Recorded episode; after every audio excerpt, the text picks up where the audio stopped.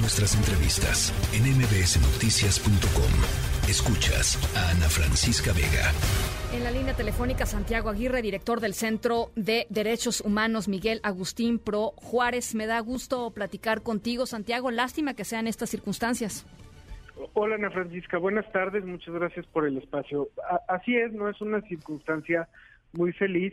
Eh, sin embargo, pensamos que es relevante eh, llamar la atención sobre el uso de tecnologías de este tipo para fines eh, desviados, como lo es vigilar a un organismo civil de derechos humanos. Eh, sabemos desde luego que en el país pasan diariamente cosas infinitamente más graves. nosotros mismos trabajamos con colegas defensores y defensoras de derechos humanos que en las comunidades se enfrentan no el riesgo de que se les sustraigan información digital, sino de que, de que se prive se les prive de la vida. Recientemente tuvimos que denunciar el asesinato de un compañero de Michoacán con el que trabajamos mucho. Eh, Ricardo Lagunes, colega defensor nuestro, está todavía desaparecido, en fin. Pero, pero incluso en ese contexto nos parece que es relevante advertir de cómo el, el ejército viene teniendo cada vez más atribuciones, cada vez más poder y cada vez menos transparencia y menos rendición de cuentas. El, la, respuesta, la reacción del presidente López Obrador, ¿qué te dice, Santiago? Muy lamentable, tristemente a estas alturas del sexenio no sorprende, pero, pero este continuo patrón de anular los mensajes, confundir la información objetiva atacando a los mensajeros, ha sido muy reiterado a lo largo del sexenio lo que se dijo hoy en la mañana es que el gobierno federal está bajo asedio de distintas agencias internacionales que, que lo espían. No entendemos cómo eso se relaciona con la denuncia concreta de que se está usando la tecnología conocida como Pegasus en contra de defensores de derechos humanos y de periodistas y esperaríamos más bien una respuesta puntual sobre este tema y que al menos se permita que la prensa pueda preguntárselo al general secretario de la Defensa, porque estamos ya en un punto en el que comparece ante las conferencias matutinas el general secretario, pero cuando hay cuestionamientos sobre temas acuciantes, ni siquiera eh, se le permite que le dé la cara a los medios.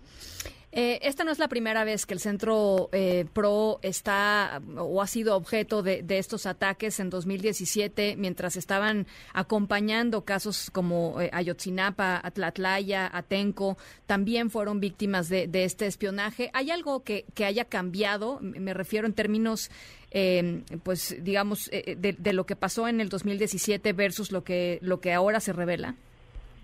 Pues desde nuestra perspectiva, en este sexenio lo, lo, que sería diferente es que en más de una iniciativa estamos a la mesa con eh, actores eh, gubernamentales tratando de coadyuvar a que eh, se impulsen cambios. Por ejemplo, hacemos parte de un mecanismo de vigilar casos de tortura contra mujeres con la Secretaría de Gobernación y uno pensaría que al estar sentado a la mesa haciendo ese trabajo de, construcción y, de interlocución y de diálogo, pues eh, del, otro lado, del lado del gobierno, tendría que haber buena fe y lo que esto confirma es que hay actores como el ejército que simplemente no tienen una lógica democrática en la que le reconozcan legitimidad a actores como nosotros que hacemos trabajo eh, civil de defensa de los derechos humanos.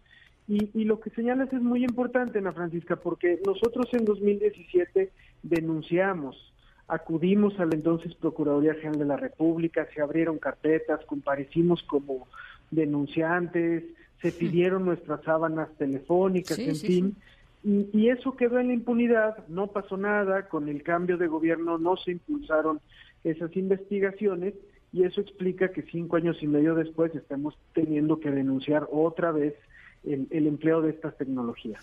Eh, ¿Van a, eh, pues, a, recurrir nuevamente a la, ruta legal, jurídica, Santiago? Pues por, por poco optimistas que, que, estemos frente a los resultados que eso pueda tener, creemos que es nuestro deber cívico hacerlo. No compartimos la posición de quienes normalizan el empleo de estos medios. Eh, no tiene que ser así eh, la política ni la participación cívica, esto está mal y alguien lo tendría que investigar y por eso lo, lo tendremos que hacer. Pero hoy, después de tanto que se ha publicado sobre Pegasus, lo podemos hacer también con la certidumbre de que las investigaciones periodísticas y el esfuerzo de, especialistas y activistas en todo el mundo eh, han ido avanzando en conocer cómo opera esta tecnología y que esa dimensión global que tiene este tema puede habilitar a acudir a algunos foros jurídicos internacionales o de otros países que pueden repercutir en, que se mueva hacia adelante la agenda de la justicia, porque estamos muy muy convencidos y convencidas de que tarde que temprano eh, eh, tendrá que llegarse a la verdad en este tema y tendrá que haber sanción. Bueno, pues muy importante eh, lo que dice Santiago. Te agradezco muchísimo este testimonio y pues estamos en el tema, estamos en esto. Al contrario, los agradecidos somos nosotros por poder estar en, en tu espacio y, y muy buena tarde. Gracias. La tercera de MBS Noticias.